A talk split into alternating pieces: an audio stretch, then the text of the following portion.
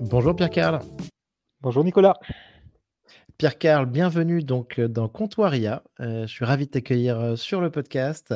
Pierre-Carl, je t'ai vu passer partout sur LinkedIn, sur, sur les réseaux sociaux. tu es, toi, tu es chercheur spécialisé dans les, en Digital Humanities, les humanités digitales. Tu vas nous en dire plus tout à l'heure. tu es aussi directeur de la recherche chez OPSI. Euh, et j'ai vu donc plein d'initiatives sur lesquelles tu as travaillé au niveau des LLM, avec d'un côté ben, un site auquel il y a un site et un Discord sur lequel tu, tu, travailles qui s'appelle Le Bon LLM. donc j'ai trouvé que c'était super, super qualitatif. Je suis curieux d'en savoir plus. mais aussi des créations sur lesquelles tu as travaillé, notamment sur les, les, des corpus d'entraînement avec des lettres classiques, il y a ton Clair Théâtre, tu nous en diras plus tout à l'heure, avec des textes anciens. Ça fait un petit peu écho, d'une certaine manière, à un invité que j'avais reçu ici qui s'appelle Raphaël Dohan, qui était mmh. spécialisé, lui, sur les, lettres classiques et qui avait écrit un bouquin avec, avec donc Stable Diffusion, Midjourney et, et ChatGPT. enfin bon, surtout, je suis ravi de te recevoir. Bienvenue, Pierre-Carl, dans Comptoria. Merci, Nicolas. Alors, euh, Pierre euh, est-ce que tu peux nous raconter un petit peu toi, ton histoire avec l'IA Ça fait combien de temps que tu travailles sur l'IA et sur l'IA générative? Alors, c'est compliqué parce que moi, à l'origine, j'ai pas du tout de formation en IA. Euh, ma formation, comme tu l'as un peu deviné, elle est plutôt classique. Hein. j'ai fait une thèse, on va dire, en histoire et dans ce qu'on appelle aujourd'hui plutôt les humanités numériques.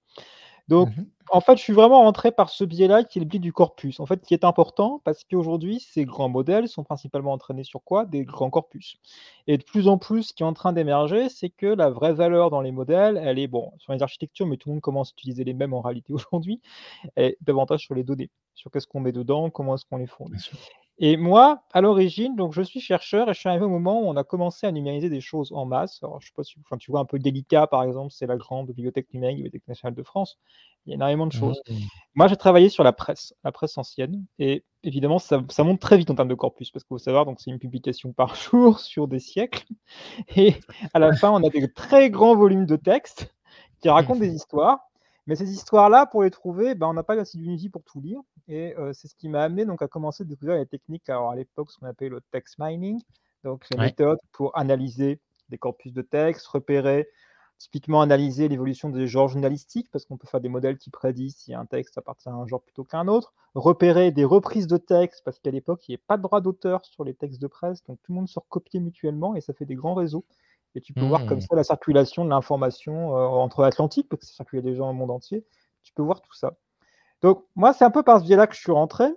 Et ensuite, ce qui est assez intéressant, c'est que j'ai découvert la révolution de l'IA un petit peu de l'intérieur au moment où elle se faisait.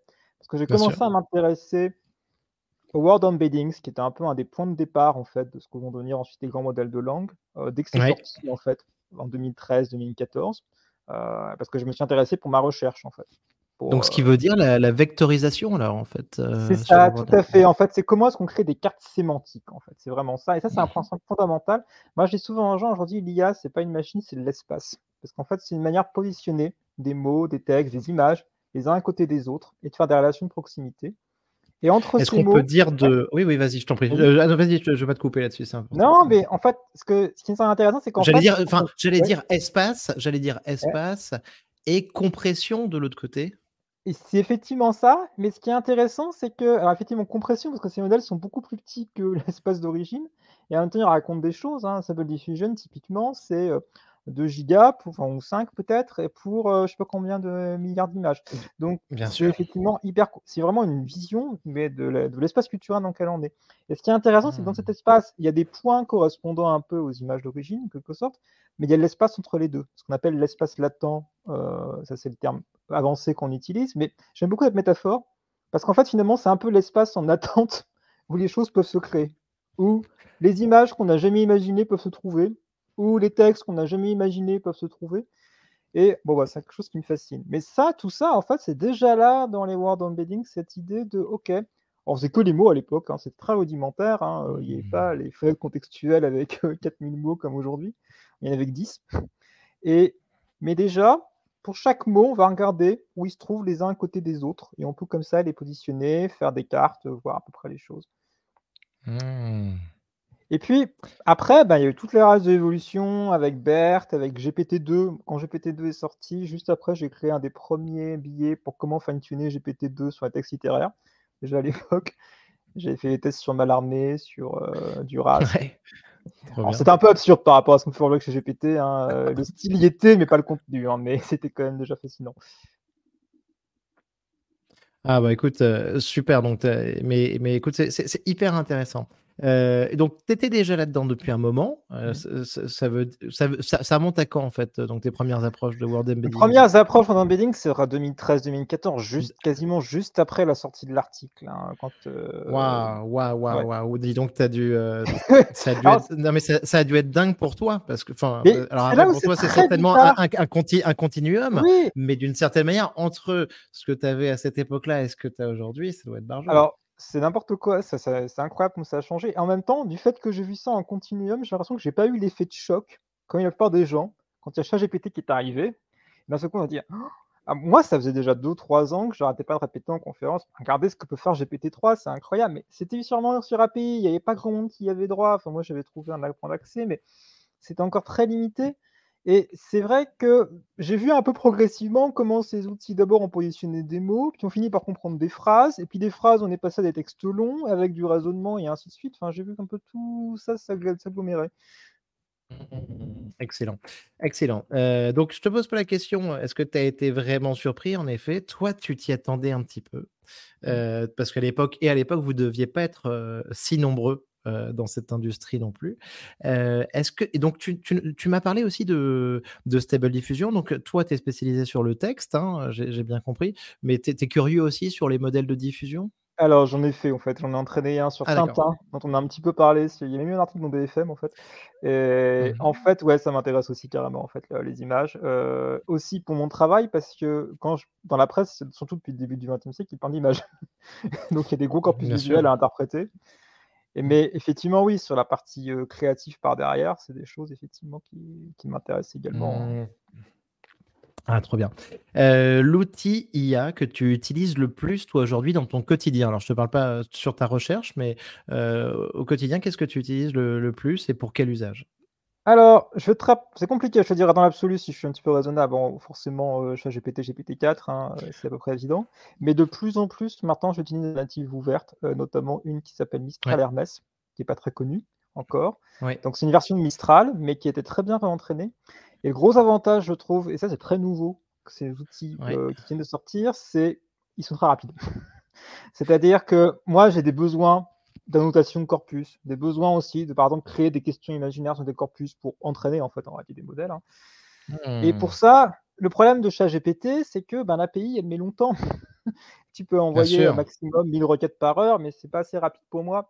Et là, aujourd'hui, avec ces modèles, ben, je peux monter facilement à 30 000, 40 000, 50 000 requêtes par heure et ça tourne. Hmm. Et ça va très vite. La qualité commence à être approchante, surtout par rapport à la version libre de ChatGPT. Et euh, donc, ça devient quand même l'outil que je commence à utiliser de plus en plus maintenant. Super. Tu, tu dis Mistral Hermès, c'est ça? C'est ça, Mistral Hermès. En fait, c'est une version de Mistral qui a un modèle de base. Donc, Ouais. Ça veut dire qu'on peut faire plein de choses avec, mais il n'est pas forcément guidé. Et après, il y a ce qu'on appelle donc du fine-tuning. En fait, donc c'est pour faire en sorte que le modèle comprenne bien les instructions qu'on lui demande et qu'on lui dise, par Mhm. exemple, écris-moi une recette de cuisine. Mais il n'est pas juste continuer la phrase, mais il veut vraiment écrire une recette de cuisine. Et donc là, ces fine-tuning-là, alors il y a plein de projets de recherche qui se sont développés depuis un an de manière absolument incroyable. C'est principalement des petits collectifs qui font ça, c'est pas des entreprises. Et là, c'est un collectif américain oui. qui s'appelle News Research et qui a fait ça. Hmm. Ils ont 900 000 instructions, ils sont vraiment montés en puissance sur le sujet. Mais comme ça va super vite, j'ai l'impression que même les chercheurs ont un peu du mal à suivre. Bien Et sûr. beaucoup d'initiatives sont très décentralisées. Euh, c'est beaucoup de de gens qui ne sont pas forcément chercheurs, euh, qui, sont, euh, qui font les choses, mais qui font ça tout très vite. Il est accessible comment ce, ce, ce Alors, modèle euh, Il est en open source. On peut le télécharger. Euh, par contre, il y a pas, c'est pas comme ChatGPT en fait où tu vas avoir une plateforme qui te permette de faire les choses. Non, c'est vraiment un outil que tu Ouais. installes. Et la limite, c'est que c'est compliqué en fait. Alors, on peut utiliser sur un ordinateur dans une version compressée, ça existe, hein, Ouais. ce qu'on appelle la quantisation. C'est ce qui permet de démocratiser en partie l'IA. Mais généralement, si on veut des bonnes qualités, on c'est quand même bien en fait de pouvoir, heu, utiliser les versions d'origine et ça de préférence, moi je le fais beaucoup sur Google Colabs, comme on peut avoir des ouais. Google Colab. Ouais, bien sûr. OK, trop cool. Heu, Pierre Karl, est-ce que ChatGPT a passé le test de Turing? Alors, c'est compliqué parce que test de Turing, en fait, on fait un peu une fausse idée. Tout le monde s'imagine un grand QCM quelque part et en fait, quand tu lis l'article de Turing d'origine, c'est beaucoup plus flou que ça. Et d'ailleurs, c'est assez intéressant parce que son grand test, au départ, c'est un robot qui est censé être un homme qui s'est passé pour une femme. Ce qui dit beaucoup de choses aussi sur l'éternité de genre de Turing à l'époque, d'ailleurs. Mais donc, on est sur quelque chose de relativement flou. Je dirais que la vraie question, c'est est-ce que ChatGPT arrive à se faire passer un- par un humain? Et je dirais presque oui, pas complètement. Mmh Mais on est quand même pas très loin, honnêtement. Et je pense Ouais, qu'à la limite, le fait que ChatGPT soit aussi bordé, et ça, on ne se rend pas compte à quel point, ce qu'on appelle le RLHF, donc c'est le réentraînement humain, mais qui aussi sert aussi à une modération, qui fait que ChatGPT a aussi un style assez plat en réalité, assez robotique en réalité, mais plus Mmh robotique qu'il ne pourrait être. Et je pense qu'en réalité, aujourd'hui, les modèles de langue sont plus troublants que ce que fait ChatGPT. C'est-à-dire que si on les entraîne sur des styles un peu différents, moi, c'est toujours ce qui me frappe avec les petits modèles ouverts. Bah, là, je suis un peu dérangé, j'avoue. Il y Ouais, je suis a d'accord. Je suis d'accord, heu, tu veux alors tu heu, attends, tu parles heu, quand tu veux dire quand tu dis troublant, tu veux dire quoi? Ou est-ce que tu parles de la safety aussi? Ou est-ce que tu parles de non, moi, c'est plus dans le sens l'originalité? Ouais. ouais, Mmh c'est l'originalité qui fait que tu sais plus très bien si la personne avec qui tu parles est un robot ou pas. Alors, c'est une vieille problématique, hein. Tu avais déjà ce qu'on appelle l'effet ELISA dans les années 60, donc c'est un très vieux chatbot et des gens déjà avaient plus forcément l'impression de parler à un robot parce qu'il était bien programmé en amont sur les réponses qu'il allait fournir. Évidemment, avec ChatGPT, on est encore au niveau, heu, supérieur. Mais c'est clair que je pense que la vraie question était de Turing aujourd'hui, c'est dans notre société, comment faire en sorte quand même que, heu, avec ces robots qui s'imitent de plus en plus des humains, ça pose de vraies questions éthiques aussi, hein. Heu, bah, être sûr typiquement que, bah, il y ait pas un robot entraîné sur, tous les textes écrits par mon père et que du coup, la personne me contacte et en fait, c'est un robot et on peut m'extorquer des choses. Enfin, ça ça pose de vraies questions. Mmh. Ouais, ouais, totalement. Hem, je comprends bien. Alors, heu, Pierre Karl, j'aimerais qu'on parle un petit peu, de des des des des sujets sur lesquels toi tu travailles, donc peut-être aussi donc de de ta fonction de Head of Research là-bas, Oui. et notamment donc de de projets donc, sur, dans l'administration. J'ai vu notamment que vous avez travaillé sur un projet de de ChatGPT du service public, donc je suis vraiment, super content de pouvoir parler avec toi de ces sujets-là, parce que j'ai l'impression que ça arrive à toute vitesse dans le service public. Avant, j'avais juste vu quelques initiatives, au Japon, je pense, qu'ils avaient pas trop le choix au au niveau démographique et qu'ils s'empressaient un petit peu d'intégrer ces solutions. Maintenant, je vois que ça arrive en France et je suis très curieux de d'en savoir un petit peu plus. Est-ce que tu peux nous dire ce que ce que tu fais à ce sujet-là? Absolument. Alors moi, dans mon institut de recherche, on est plutôt spécialisé à la base sur l'analyse de l'opinion, notamment l'opinion en ligne, Oui. et cetera. Moi, je suis arrivé il y a 2 ans et évidemment, première chose que j'ai fait, c'est les équiper un peu en IA, donc heu, donc avoir des modèles notamment pour analyser des textes et là, c'est un peu ma spécialité. Mais effectivement, lorsqu'il y a eu le grand tournant de l'IA générative, je me suis dit: «Bon, il faut qu'on se positionne, il faut qu'on fasse des choses avec, heu, avec ces modèles», notamment les modèles ouverts, en fait, surtout lorsqu'ils sont arrivés. Je me suis dit: «Bon, il y a vraiment des choses à inventer» et on avait cette opportunité de travailler sur, heu, d'abord cette analyse de corpus pour un corpus qui Oui. s'appelle Service Public Plus. En fait, c'est des échanges entre l'administration et des usagers. Déjà, juste pour comprendre ce qui est dit, les problématiques qui remontent et ainsi de suite. Et puis, en fait, dans la foulée, comme entre-temps, la maths est arrivée, toutes ces choses-là sont arrivées, c'est devenu en fait un projet un peu de test d'IA générative. Donc, on a développé des modèles. Moi, j'ai contribué notamment au fine-tuning du modèle qui s'appelle Albert, qui est un modèle de la direction du numérique. Et en fait, c'est un peu une gamme de modèles en réalité. L'idée, c'est de faire plusieurs Et à choses. et à la base, tu as ces données, hein, tu tu as ces données, heu, que l'administration, heu, te te met à disposition, donc des échanges entre, Alors, ces données-là, elles sont en open data. Elles sont open data et elles sont anonymisées, évidemment. Mmh Donc on n'est mh. pas Ouais, sur, voilà et c'est des choses qui sont déjà On est pas publiques en réalité. 1984.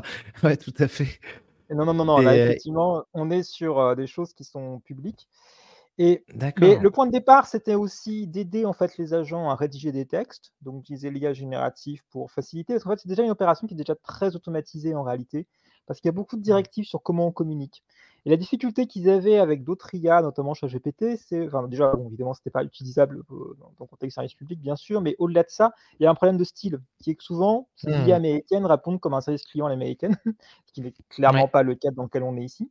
Et l'intérêt en fait des modèles entraînés comme ceux qu'on a commencé à développer, c'était justement de pouvoir avoir ce style, d'anticiper le fait que bah, la personne répond comme un usager et qu'on n'est pas dans une logistique. Donc ça, c'était un des premiers aspects, mais ce n'était pas le seul. Alors évidemment, ce outil n'est pas destiné à être du tout utilisé en direct par les usagers ou quoi que ce soit. On reste vraiment quelque chose qui c'est un instrument en plus, mais c'est pas tout. Mais là, de plus en plus, en fait, je pense que le gros intérêt de l'administration, en réalité, ça va être de plus en plus aussi sur la classification en fait, des textes. Parce que ces outils-là, en fait, ont vraiment une compréhension avancée de ce qui est dans un texte. Et qu'est-ce que fait l'administration quotidien? Bah, De la gestion de flux. La gestion de texte qui mmh. arrive, qui doit aller dans un service et puis dans un autre. Et tout ça se fait manuellement pour l'essentiel. Et de plus en plus, je pense quand même que là, c'est là où il y a une vraie valeur ajoutée à l'IA, qui en même temps n'est pas non plus là comme quelque chose de menaçant, euh, qui va remplacer des choses, mais qui est davantage là pour huiler un petit peu la machine et aider finalement à euh, trouver aussi des bonnes informations. Ça, c'est aussi un enjeu essentiel, de pouvoir brancher des textes un peu compliqués et de demander en mode chat, hein, comme on fait chez GPT, mais avec davantage de fiabilité, parce qu'on s'appuie sur les textes existants. OK, j'aimerais comprendre quelle est la directive sur le logement, machin truc, euh, et, donc avoir ensuite des réponses et puis pouvoir réexpliquer. Ça, je pense, c'est un vrai enjeu de, compréhension de la diffusion d'informations. D'accord, donc parce que moi je pensais au premier cas qui était donc le, chatbot de l'État, on va dire. là pour l'instant, tu, me dis que c'est pas là-dessus là que tu travailles, c'est plutôt sur de la classification, la création d'une euh, grande base de, de, knowledge, quoi, grosso modo, sur lesquelles les, fonctionnaires peuvent s'appuyer euh, pour euh, travailler et, et, donner des réponses, quoi. En fait, c'est un peu les deux, je te dirais. C'est d'abord prioritairement, effectivement, classer des textes, les organiser et structurer, mais aussi à partir de ça, justement, faire des interfaces de questionnement sur ces textes qui ressemblent un peu à du chatbot en réalité, mais augmenter avec des sources expertes. Donc, on n'est pas sur quelque chose qui fonctionne en roue libre, euh, comme fait chez GPT, avec aussi davantage de risques d'hallucination, mais davantage sur quelque chose qui, on pose une question, hop, il va aller chercher le texte, il va le synthétiser dans sa tête, hein, le modèle, et ensuite, il va essayer de régurgiter quelque chose qui va aider finalement ben, euh, à faciliter. Donc c'est pour ça que je trouve que c'est un nouvel enjeu de démocratisation et c'est presque un deuxième moment aussi de l'open data, hein, qui était ce grand moment, euh, pas seulement pour l'accès au public d'information, mais déjà pour l'accès en interne au sein des services, parce que qu'il puisse y avoir la circulation de l'information, qu'elle puisse circuler, être disponible. Et là, c'est un peu le même enjeu, mmh. avec ces outils qui sont là, presque comme aussi des capacités de reformulation universelles, qui peuvent aussi rendre le texte plus accessible si on n'est pas suffisamment clair. Donc c'est là, je pense qu'il y a un vrai intérêt. Ah, écoute, c'est génial. Je pense que ça peut être un, euh, et ça peut permettre de gagner énormément de temps. Je comprends tout à fait quand tu dis deuxième volet de, l'open data, aller plus loin, hein, parce que c'est plus juste sur les données, mais sur leur traitement. Donc, c'est super cool. Euh, et tu travailles donc, euh, vous travaillez là-dessus avec un ministère en particulier ou avec, Alors, on travaille avec la direction du numérique. C'est la direction du numérique qui s'en occupe. Et c'est une grande équipe. Hein, donc, je vais pas. Mmh il y a un certain nombre quand même à travailler sur le sujet. Hein. Bien sûr. Euh, mmh. Moi, j'étais plus un peu sur la partie plus expérimentale, de intégrer ces nouvelles méthodes de fine-tuning un peu expérimentales. Typiquement, on, on, a, on est d'abord parti sur euh, un modèle Falcon, puis entre-temps, la MAD 2 est sortie, on a changé d'idée, on a fait Et bon, moi, c'est vrai que je me mmh. maintiens un petit peu à la pointe, même si des fois, bon, évidemment, les codes sautent euh, régulièrement. Mais l'idée, c'est vraiment de pouvoir tester rapidement les choses, puis après, par derrière, avoir une équipe plus intégrée qui commence à transformer ça un peu en infrastructure. Ah, excellent. et donc, il y a des projets comme ça qui vont, qui vont sortir, enfin, qui vont commencer à voir le jour là, prochainement, tu penses? Alors, c'est compliqué parce que je pense que c'est tellement foisonnant en fait. Et bon, évidemment, il y a d'autres. Enfin, là, là c'est un peu un projet un peu transverse dont je te parle ici, mais il y a d'autres ministères qui ont d'autres projets. Hein, euh, euh, mmh. Donc, chez notamment aussi à Bercy, ils ont beaucoup de choses, y compris pas seulement sur du texte, hein, mais typiquement analyse d'images, analyse géographique. Euh, enfin, il y a plein de volets sur l'IA qui vont bien au-delà de ce que dont je te parle. Mais non, mais c'est sûr que je pense que l'arrivée de l'open source était quand même assez salvateur parce que sur deux plans, d'une part, ça résout quand même les questions de sécurité qu'on se pose d'emblée dans ce moment public. De, on ne peut pas juste envoyer les données balader euh, aux États-Unis, je ne sais pas où, avec tous ces problèmes de confiance OpenAI. Et d'autre part, D'autre part, je pense à un enjeu aussi de monter en compétences et d'internaliser un certain nombre de choses, c'est-à-dire en mesure de construire vraiment ces modèles avec une logique de progressivité, euh, de pouvoir les amarrer à les infrastructures, notamment ce qu'on appelle le RAG, donc c'est le Retrieval Augmented Generation, c'est-à-dire comment tu branches en fait tes modèles sur des bases de connaissances. Et qu'il y ait cette maîtrise interne au sein de l'État, je pense que c'est un enjeu absolument essentiel aussi, euh, à la fois en termes de souveraineté, mais surtout en termes de qualité de euh, ce qui va être sorti. Ah bah, écoute, parfait Pierre-Carl, là tu me fais la transition nickel parce que je, je, voulais justement arriver un petit peu sur les, les enjeux de la souveraineté euh, sur l'IA générative, selon toi. Et donc je comprends, oui, on a besoin d'avoir un, un, contrôle, d'être capable de d'être ensuite sur, euh, sur euh, de faire attention aux données, tu l'as dit, l'open source, avoir la maîtrise de ce qu'on fait. Et, et, donc, est-ce que tu peux nous en dire un petit peu plus sur ces enjeux de souveraineté selon toi? Ben, Effectivement, je suis entièrement d'accord avec ça. C'est-à-dire qu'il y a cet enjeu en fait de pouvoir avoir les modèles. Là, je pense que c'est une souveraineté à différentes échelles. Hein. Déjà, une souveraineté un peu nationale, euh, de pouvoir avoir ok des modèles notamment ouverts qu'on peut faire tourner euh, et qu'on peut garantir que ok on sait après comment ça fonctionne. Euh, aussi local pour les entreprises, de pouvoir se dire ok très bien ces modèles je sais comment ils sont faits. Et je pense qu'il y a un enjeu au lieu de la sécurisation des données aussi, je dirais presque de souveraineté un peu culturelle parce que là, actuellement, ces modèles, ils sont principalement entraînés sur les corpus en anglais. Et mmh on s'est rendu compte, en fait, c'est aussi une des principales conclusions un peu des projets un peu expérimentaux qu'on a menés pour Albert, c'est à quel point, en fait, qu'il arrive à mémoriser des situations culturelles qui n'étaient pas dans les corpus de départ. Et notamment, bon là, je te mentionnais le cas particulier du service public, hein, qui, est un environnement culturel en soi. Hein. Mais ensuite, ça peut se décliner un peu partout. Et je trouve que c'est effectivement un peu cet enjeu aussi de mettre le nez L'avantage de l'open source, je dirais, c'est qu'il n'y a pas forcément besoin que chaque pays réentraîne son GPT-3, GPT-4, ce qui coûtera des sommes monstrueuses et qui nécessite, euh, enfin, qui va être des projets sur trois ans et d'ici là, il y aura GPT-5 et GPT-6, on n'en finit pas. L'idée, c'est davantage de dire, OK, je vais prendre déjà quasiment le meilleur de ce qui existe en, en plus petit modèle, et par contre, je peux compenser aussi par le fait que ben, on a cette connaissance du corpus, de l'environnement, des usages, et qu'on peut adapter mmh. ces modèles-là à cet enjeu-là. Et c'est là où souveraineté, c'est un peu dans tous les sens du terme, je pense. aussi souveraineté sur ben, les pratiques qu'on peut en tirer, pas être juste dicté par, euh, ben, même en termes de morale aussi. le RLHF, hein, dont je parlais, là, le contrôle qu'on met en place sur ces textes, c'est vraiment une vision très, très californienne en réalité. Euh, et c'est pas forcément la vision qu'on aimerait avoir euh, de, de, comment on veut contrôler ces textes. Oui, oui, oui, tu as raison, et le RLHF va orienter, orienter très fortement les réponses. Euh, et ça, je le comprends bien. et oui, et, après, ça fait penser aussi à ce que tu dis là un petit peu à, l'approche constitution d'anthropique, là, tu vois.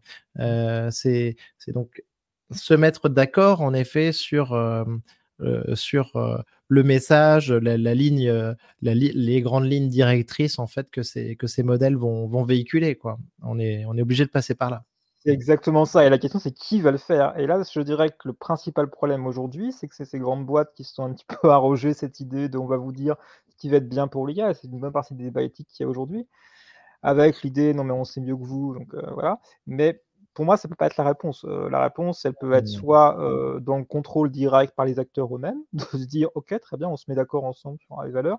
Et puis, à un niveau de surplomb, et là, je pense que c'est des choses qui vont venir progressivement, effectivement, avoir des régulations générales sur OK, comment ces modèles doivent être appliqués. Hein, c'est ce qu'essaie de faire la React, euh, avec euh, un tas de mesures qui vont être mises en place sur comment est-ce qu'on doit mettre à disposition des modèles, quels sont les risques que ça implique, et ainsi de suite. Mmh. Ouais, tout à fait. J'avais même vu que, enfin, tu vois, même Sam Altman, tu vois, OpenAI, attention, hein, je pense qu'il y, a une posture un petit peu politique euh, quand, il, dit ça, mais, il disait à un moment qu'il considérait que euh, les travaux qu'il menait avec OpenAI, tu vois, devraient être peut-être menés par un État à la base, quoi, tu vois, euh, que l'importance, en tout cas aussi, tu vois, de l'apport de, ces modèles et de l'intelligence artificielle générative au monde, tu vois, bah, grosso modo, ça aurait pu être plutôt des prérogatives étatiques. Ça, c'est pas faux. Après, moi, j'avoue que la difficulté que j'ai avec Sam Altman aussi, c'est notamment, il avait, lorsque GPT-2 était sorti, il avait dit le modèle est trop dangereux pour qu'on le diffuse. Alors, aujourd'hui, GPT-2, ça paraît comme une vaste rigolade hein, quand, on, quand on compare avec ce qu'on peut faire aujourd'hui. Ah. Et c'est vrai que je ah trouve qu'ils ont, ils ont quand même cette logique depuis le début de presque, alors, un peu à raison, parce que c'est clair qu'ils sont quand même sur des trucs assez incroyables, mais de quand même surdramatiser aussi l'impact que ça peut avoir. Et typiquement, la Mistral est sortie depuis deux mois sans trop de restrictions en réalité. Pour l'instant, on n'a pas vu grand-chose. c'est bon, c'est compliqué, mais on commence à avoir un petit peu de recul et je ne pense pas que la fac soit considérable. Aussi parce que le fine-tuning, de toute façon, marche dans les deux sens. C'est-à-dire qu'à la fois, ça peut retirer en réalité des restrictions qui sont mises par le modèle. Hein. Il, y a, plein d'études qui l'ont montré. mais surtout ça peut en rajouter et c'est un truc qui nous a surpris aussi lorsqu'on a fait le projet avec, heu, Dinum, c'est qu'on est parti d'un modèle de base, hein, Llama, pas enfin un petit peu guidé, mais quand même pas trop. On n'a jamais eu aucun problème de de safety jusqu'à présent. Mmh. Simplement parce que le marrant, corpus qu'on utilise est tellement borné et heu, dans sa manière de répondre et tellement bien éduqué, j'ai envie de dire, que ça ça déborde assez peu. Ah ouais, non, mais tout à fait, mais c'est vrai qu'en fait, on a souvent cette, heu, ce débat en ce moment sur, heu, les risques de ces modèles qui sont donc la justification apportée sur le côté, heu, closed source. Mais mais mais c'est vrai que j on remonte rarement en fait à du GPT-2 ou à ce qu'il y avait avant et de manière évidente, on tout cas, c'était pas forcément des des risques, heu, énormes. Heu, alors qu'aujourd'hui sur un GPT-4, on est très impressionné donc Oui. évidemment, on on on a forcément, peur un petit peu, mais sur les modèles précédents, c'est vrai que l'argument vu d'aujourd'hui ne tient pas la route. Heu, super cool. Heu, Pierre-Karl, je j'ai tu m'as parlé un petit peu de ton dada et j'ai vu ça aussi donc heu, sur les réseaux sociaux, avec, ce que tu fais sur avec Monad et notamment avec, ton LLM théâtral et j'aimerais que tu nous en dises un peu plus parce que ça a l'air, ça a l'air passionnant. Donc ton LLM théâtral Clair Théâtre, est-ce que tu peux nous en dire un petit peu plus sur ce projet? Absolument. Alors bon, ça, ça revient aussi à mes vieilles préoccupations. Heu, donc comme j'ai dit, je suis chercheur en humanité numérique, je m'intéresse beaucoup à l'histoire culturelle, à comment les textes sont faits et aussi ma grande frustration qui est que ChatGPT pour écrire la littérature, clairement, c'est pas ça. Heu, à cause justement de ce qu'on a mentionné juste avant, hein, tous ces contrôles, ce RLHF que OpenAI a mis en place et puis le fait que c'est quand même programmé pour répondre à une logique de chat et pour écrire des histoires, c'est pas parfait du tout. Et on sent qu'il y a un manque d'épaisseur. Et moi, c'est Mmh. vrai que ma grande idée depuis, heu, bah, depuis qu'on sait faire en fait des modèles, depuis GPT-2 en réalité, donc ça remonte à loin, c'était effectivement de comment est-ce qu'on peut faire des modèles dans des styles particuliers, de faire ce qu'on appellerait du fine tuning culturel sur des objets particuliers avec cette idée finalement qu'ils répondent toujours un peu dans ce même mode et c'est ça qui me fascine en fait avec ces LM, c'est comment est-ce qu'on peut les configurer pour qu'ils soient vraiment ancrés là-dedans. Et ce point de vue-là, c'est vrai que le projet Monad, c'est m'a presque un peu surpris, presque un petit peu effrayé par moments d'ailleurs, heu, parce qu'en fait donc c'est un LM qui est entraîné sur des données du XVIIe siècle, donc vraiment anciennes et non seulement il écrit dans le style de l'époque, mais il est immergé dans l'imaginaire de l'époque. Il sort toujours les références culturelles de l'époque, heu, on lui demande combien il y a de planètes, il va dire qu'il y en a que 7, heu, il il fait tout un tas de choses comme ça et on sent vraiment qu'il y a eu un déplacement, bah, ce qu'on mentionnait juste avant, à l'espace Mmh. culturel, l'espace vectoriel. Il s'est complètement déplacé dans le temps et Ouais. il répond à cet endroit-là. Clair Théâtre, c'est un petit peu la même idée en fait, donc c'est un robot qui a été entraîné sur des corpus de théâtre classique, donc plutôt anciens aussi parce qu'on voyait des corpus dans le domaine public, hein, ça aussi pour les questions aussi de droit. Heu et l'idée, c'est effectivement que, bah, il a été Donc des réen des des pièces des pièces de boulevard, des tragédies exactement, du vaudeville, en gros, heu, tous les, heu, Molière, heu, Racine, tous nos classiques. tous nos classiques depuis, heu, XVIIe siècle jusqu'à début XXe siècle à peu près, donc toute la période, je pense qu'il y a probablement du Feydeau dedans d'ailleurs, parce qu'il fait bien la comédie de boulevard. Et effectivement, il a cette capacité à rédiger des textes de théâtre, mais effectivement en intégrant cette stylistique, cette composition, cette manière de cette scénographie en fait, classique à la française, qu'on retrouvera pas ailleurs. Et Excellent. c'est là où c'est assez drôle, parce qu'on peut en même temps, comme c'est un modèle de base, il a encore toute sa mémoire, notamment sur les événements contemporains. On peut lui demander un vaudeville avec Macron, j'en sais rien, comme on veut, et les choses vont générer. Et il est capable de faire cette association. Et donc, on est aussi vraiment dans cette exploration que je disais euh, juste avant, à l'espace latent, des choses qui n'existent pas mais qui auraient pu exister. Et c'est vraiment ça. C'est ce choc de la rencontre entre un robot qui sait écrire du théâtre et on lui demande ce qu'on veut. Extra extra et donc avec, heu, les les dialogues, de de l'époque, j'imagine? Tout à fait Le dans le style de donc le l'époque. style de Le l'époque, style de heu l'époque, la manière de même dénommer en fait les personnages, enfin Aida Scali, et cetera. mmh. Donc heu et donc et alors ton modèle, il il peut nous sortir un, heu, donc un dialogue au moins? Est-ce qu'il peut nous sortir une pièce de théâtre? Alors Hem, non, pas encore malheureusement. Ça, c'en est limité j'imagine. Oui, on est Ouais, limité par ce qu'on appelle la fenêtre contextuelle, donc c'est le nombre de mots qu'on peut mettre dans la LLM. Donc j'en parlais juste avant quand j'ai commencé à travailler sur ce sujet-là, l'époque des World of Business, on avait 10 mots. Donc c'est très court. 10 mots, c'est euh, l'échange ouais, est limité. Même pas une phrase. Ouais, ça. Bon, déjà, de toute façon, il n'y avait pas de génération, donc c'était vraiment plutôt en analyse, mais c'était quand même très limité. Et là, aujourd'hui, maintenant, on est, pour la plupart des modèles, ils sont à 3000 mots à peu près, euh, ce qui est déjà pas mal. Mmh. Mais effectivement, ça ne fait pas une pièce. Et donc, on est plutôt au niveau, et même en termes d'analyse, on est plutôt en termes de bah, analyser euh, ah, maximum un chapitre, quelque chose comme ça. Mais c'est vrai qu'aujourd'hui, on commence à voir émerger en fait, ce qu'on appelle des, contextes très longs. Alors, c'est très compliqué parce que ça consomme énormément de ressources. Mais on a des modèles maintenant qui commencent à émerger. Alors, Claude était le premier sur ce terrain et ils ont lancé un modèle à à peu près 80 000 mots, donc c'est 100 000 tokens. Bien sûr. Aujourd'hui, on a des modèles ouverts qui vont encore plus loin. Je n'ai même vu un passer avec 200 000 tokens, donc ça fait 150 000 mots à peu près. Là, on commence à rentrer dans un roman quand même. Et bah, c'est des choses qui sont intéressantes. Alors évidemment, pour l'analyse, typiquement, bah, si on va analyser toute la narratologie d'un texte, on a besoin de l'avoir en entier. ça, c'est un problème. Et puis inversement, si on veut rédiger un roman, effectivement, on a besoin d'avoir une clé d'entrée. Alors, au-delà de la question contextuelle, il y a aussi ce problème qu'on n'arrive pas encore aujourd'hui à résoudre, qui est de la consistance sur la durée. Et ça, aujourd'hui, les modèles sont assez bons pour le faire sur l'échelle de une, deux, trois pages à peu près. Tout un roman, et là, c'est le même problème qu'on a même sur les premiers essais, même de films par IA ou des choses comme ça. Maintenir même l'apparence physique du personnage, et son... sa biographie personnelle, ses attitudes, ses qualités, etc. C'est extrêmement compliqué. Et ça, je pense que c'est des choses qui pourront être inventées qu'en impliquant des écrivains, des créateurs, dans la manière, et en intégrant aussi tout le travail narratologique de, OK, comment est-ce qu'on compose une pièce? Peut-être qu'il faut inventer des biographies imaginaires sur chaque personnage, probablement. Bien sûr. Et la convoquer dès qu'on en a besoin et de, manière amateur cette consistance-là. Mais pour l'instant, c'est encore très dur. Mmh. Fascinant. En tout cas, bravo pour, pour ce projet. C'est, franchement, c'est passionnant. Euh, super cool, Pierre Carl. Euh, est-ce que tu peux m'en dire un petit peu plus aussi sur le bon LLM sur lequel tu travailles donc? Alors, le bon LLM, c'est la première grande communauté pédagogique sur les LLM en français. Et l'idée de départ, bah, c'est ce qu'on a constaté lorsqu'on a un peu commencé à travailler, c'est que tout va très très vite et il y a encore très peu de ressources en français. Alors, j'ai mentionné le problème des corpus d'entraînement pour les modèles, mais c'est vrai aussi pour les textes explicatifs sur comment ça marche, comment est-ce qu'on peut les entraîner.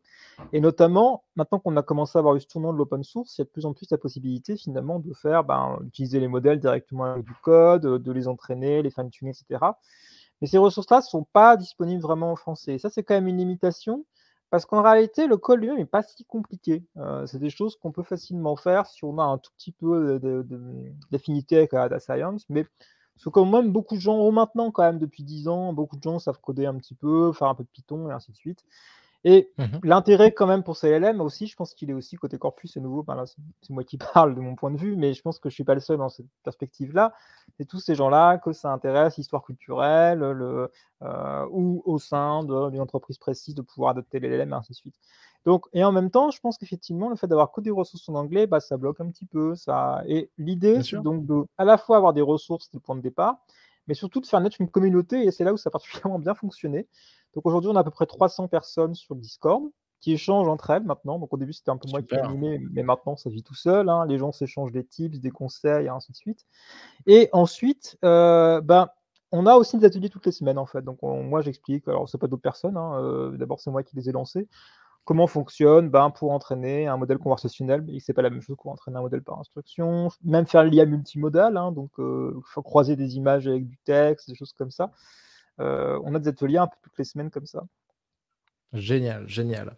Ah, écoute, c'est trop cool. Donc, j'encourage tout le monde à aller jeter un coup d'œil euh, au, bon LLM et donc rejoindre le Discord. Pierre Carl, est-ce que tu peux m'en dire un peu plus aussi, toi, sur comment est-ce que tu vois les. Est-ce que selon toi, en fait, les LLM et l'IA donc développée par, par les LLM peut devenir consciente ah, c'est une bonne question. Je, je dirais aujourd'hui non, euh, parce qu'on est pas, on est sur des modèles qui en fait prédisent principalement le mot à partir des mots précédents, donc qui sont pas dans une logique vraiment de pensée pure. Euh, par contre, je dirais, en fait, ça dépend si tu parles de conscience individuelle, je dirais non. Si tu parles de conscience collective, là, je suis moins sûr. Et je trouve que mmh. c'est ce qui est assez marquant dans la manière dont on a réagi, c'est qu'en fait, ils font émerger une forme de figure d'intelligence collective tout ce répertoire culturel accumulé au fil des années, euh, ces connaissances-là, qui existe déjà un petit peu en jachère et des fois, on peut même se demander qui parle un peu quand on parle finalement, par moment, hein, quand on écrit des textes, dans quelle mesure on n'est pas un peu guidé par tout cet imaginaire-là et qu'on qu restitue. Et ce que font ces modèles, c'est vraiment ça. Ah, je comprends, heu, excellent, d'accord. Heu, c'est très intéressant. Ce que tu dis, en fait, c'est qu'ils font émerger une intelligence collective, c'est ça, hein? Bah, Mmh. oui, oui, ils en témoignent et je pense qu'il a toujours été un petit peu là. Alors moi, c'est aussi un peu mon dada parce que je m'intéresse à l'histoire de la presse depuis longtemps et la manière dont ces textes sont rédigés, souvent, bah, c'est quand même un peu avec des contraintes ou, heu, un certain nombre de règles, en fait, à respecter. On n'écrit pas des textes n'importe comment, on les fait pas comme on veut. Heu, lorsqu'on écrit un roman feuilleton, typiquement, ben, bah, il y a plein de normes sur, heu, bah, il faut créer du suspense au bon endroit, il faut publier ça avec tel nombre de caractères et ainsi de suite. Bah, ces textes-là, en fait, ils sont quand même empreints de teintes imaginaires, de tropes, de représentations, de plein de choses qui vont aller charrier et qui vont remettre en circulation et il y a toujours une part d'individualité là-dedans, bien sûr, mais elle est pas pas seulement là et je trouve que ces modèles, en fait, ils sont une image un peu de ça, de cette, cette culture commune qui est là en nous. Des fois, heu, elle elle parle plus qu'on ne parle, des fois, hein, lorsqu'on est un peu en mode Ah automatique et c'est ce que font ces modèles. Je suis d'accord et en fait, ça ça ça ça donne une voix à cette intelligence collective. Mmh mh. OK, super cool. Heu, est-ce que tu penses que de grandes découvertes, de scientifiques notamment, heu, de grandes avancées vont sortir de ces modèles? Oui, alors c'est compliqué parce que là, actuellement, on est en phase où on est plutôt en train d'essayer de voir comment on peut les appliquer à des cas concrets, de mais je pense que le truc le plus utile, évidemment, de très loin, je pense que ça va être parce que j'ai déjà dit juste avant, hein, sur une deuxième révolution de l'open data, est dans une deuxième révolution de l'open science. Heu, donc il y a eu tout ce mouvement de publication en sciences ouvertes de plein de corpus auxquels j'ai pas mal participé, hein, j'étais un peu un militant. Je suis administrateur sur Wikipédia, j'ai, beaucoup milité pour l'ouverture aux données scientifiques, j'ai écrit des rapports, pour le ministère de la Recherche, pour la Commission européenne sur ces sujets-là. C'est des choses qui me tiennent à cœur, mais je pense qu'aujourd'hui, le vrai enjeu de ces outils et ça va être justement de comment est-ce qu'on peut parce qu'un article scientifique, c'est pas toujours simple à comprendre, même pour les spécialistes, hein, heu, des fois, surtout lorsqu'on est sur des domaines proches, c'est pas exactement pareil et je pense à nouveau qu'avec ces robots, mais alors après, il faut voir comment c'est fait, comment on arrive à éviter aussi qu'il y ait trop d'hallucinations, et cetera. Mais je pense qu'il y a un vrai potentiel de, heu, remédiation de cette connaissance-là et je pense que c'est comme ça qu'ils vont faire émerger déjà dans un premier temps des connaissances, simplement en simplifiant tout ce travail. Parce qu'en plus, il y a tellement d'articles scientifiques qui sortent tous les jours, c'est presque effrayant sur l'IA, sur Archive, on n'en finit pas. Mais potentiellement avoir des outils qui seraient capables de nous dire: «OK, regarde, voici les informations importantes de la semaine et ce modèle, il est fait comme ça et là, je comprends pas bien pourquoi tu utilises ce concept-là plutôt qu'un autre» et heu, je pense que c'est des choses qui vont finir par émerger. Oui, bien sûr, la première utilisation, en tout cas, c'est, heu, Archive, heu, donc ChatGPT sur Archive, en fait, hein, ça, Bah, voilà, plein de typiquement. chercheurs qui me parlent de ça. voilà, déjà, tr 5 points de croissance d'applications scientifiques garantis en une année, ça, je pense. Exact. Heu, alors, heu, est-ce que tu as une timeline à nous partager pour l'AGI et la super intelligence? Je vais répondre un petit peu par une pirouette en vous disant dans 50 ans, parce que c'est la grande blague que tout le monde dit dans 50 ans depuis le depuis les années 50 et c'est un petit peu vrai et c'est pas faux et bon, je pense qu'on peut-être que ça viendra plus tôt, mais ce qui est assez marquant, en fait, aujourd'hui, je dirais quand même, c'est la capacité de ces textes à raisonner. Ça, ça me fascine en réalité. C'est-à-dire qu'on peut lui demander typiquement de caractériser un document. Par exemple, un truc compliqué que je lui demande pour analyser les textes littéraires, c'est d'estimer le temps qui s'est passé dans la fiction. C'est-à-dire, qu'entre le début et la fin d'une page, du point de vue de la fiction, il s'est passé quelques minutes, quelques heures? Ça, je le fais sur Proust, par exemple, parce que Génial, génial. c'est c'est l'exemple parfait parce que c'est le jeu de la mémoire, il y a des phén phénomènes d'accélération et puis ça décélère et ainsi de suite. Heu, Ça donc ça ça me fait ça me fait penser à pas mal d'analyses que j'ai vues sur des des films de Nolan, donc c'est un peu vicieux là, mais tu sais sur ah du oui! Du Inception ou du Tenet, heu, où on est oui, on est on est tous per on est tous perdus, mais là-dessus, heu, tu as des gens qui essayent. La temporalité, elle est les elle est très compliquée. y a la voyage Mais plus mais je vois très bien. Je Voilà et donc là, pour ça, pour réussir à analyser ça, ça suffit pas de lui demander juste: «Trouve-moi le temps» parce qu'en fait, il y a un vrai travail de réflexion et des fois l'information elle est pas mentionnée. Il faut qu'il apprenne à déduire par le fait que, OK, il y a 2 personnages qui discutent, bah, le temps de parler, c'est quelques minutes. Au contraire, ils ont eu le temps d'aller choper le train, d'aller en Normandie et de revenir, donc au moins il s'est passé au moins une journée probablement et le modèle, il est capable de déduire en fait tout ça, de comprendre à peu près, il m'écrit ses déductions et à la fin, il me sort ce qu'il me sort. Ça, j'avoue que c'est quand même assez trop enfin, c'est quand même assez fort quand même, j'avoue. Là, j'en parle à plusieurs chercheurs en humanité et qui sont aussi un peu étonnés quand même à quel point ça fonctionne bien, ce qu'on appelle le chain of reasoning, hein, heu et ça, c'est vrai que c'est quand même quelque chose qui est nouveau, qu'on arrive à débloquer, mais je pense que ce travail d'aller vers la GI, aller vers la conscience, ça va jamais être du jour au lendemain, l'afro-ordinateur qui sort de bureau et qui conquiert le monde, ça ne peut pas être comme ça. Ça va être très graduel. Alors peut-être qu'à la fin, on va finir par arriver à ça néanmoins, mais je pense que ça va être très progressif et ouais. là, c'est vrai qu'on a franchi peut-être une nouvelle étape quand même avec ce cette capacité à cette machine à raisonner en fait, qui n'existait pas avant et c'est clair que c'est quelque chose, quand même d'assez marquant. Mais après bon, il y a encore plein de choses à résoudre pour arriver au point de la conscience, on n'est pas encore. Génial. Génial, génial. Peut-être qu'on s'en rendra pas compte, mais mais mais en tout cas là, ton exemple, est est très, très bon. J'ai vu, que tu avais, que sorti donc, une histoire des des phénomènes médiatiques avec, des co-auteurs, Marie-Ève Terranti, Julien Chu, sur les fake news et viralité avant internet, notamment les lapins du Père-Lachaise et autres légendes médiatiques. Heu, je trouvais ça super, heu, super marrant comme exemple. Est-ce que tu peux nous en dire un petit peu plus? Ah mais tout à fait, en fait, donc ça, c'est un peu l'aboutissement de mes recherches sur la presse et donc c'est pour vous montrer, bah, que les outils numériques sont pas juste là pour faire outils numériques, hein, mais ça aboutit des découvertes, à des choses intéressantes et un des chapitres sur lesquels j'ai travaillé qui est vraiment assez marrant, c'est en fait, c'était sur les premiers textes sur les ovnis qui sont très anciens, hein, ça remonte à 1860 et un des premiers, c'est assez intéressant, c'est un faux canular créé par un journaliste français qui s'est fait passer pour un correspondant américain et qui a raconté que, ben, y avait une mo momie martienne quelque part dans une sorte de soucoupe. Et en fait, c'était une une tactique de vulgarisation, en fait, parce qu'après il a présenté plein de textes sur comment s'est passée l'histoire du système solaire et ainsi de suite. Mais là où c'est intéressant, c'est que ce texte, il est tellement vieux que c'est probablement le premier à poser un tas d'objets, heu, de, heu, comment est-ce qu'on construit la science-fiction après, comment le principe même d'un martien qu'on découvre et puis de son de vaisseau spatial et cetera. Et j'ai quasiment pas vu dans d'exemples antérieurs avant ça.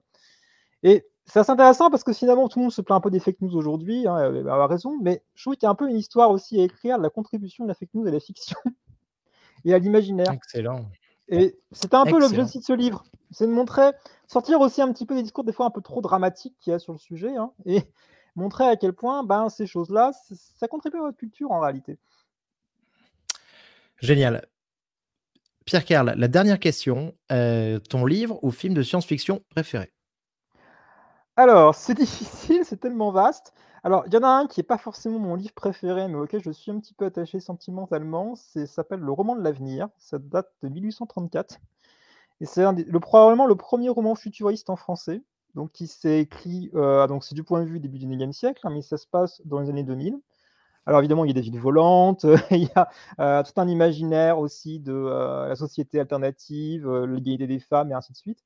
Et là où c'est intéressant, c'est que c'était largement oublié et je l'ai transcrit sur Wikisource, donc maintenant il est disponible, heu, y compris en libre accès, donc ça faisait partie un peu de mon travail aussi de médiation et de transformation culturelle.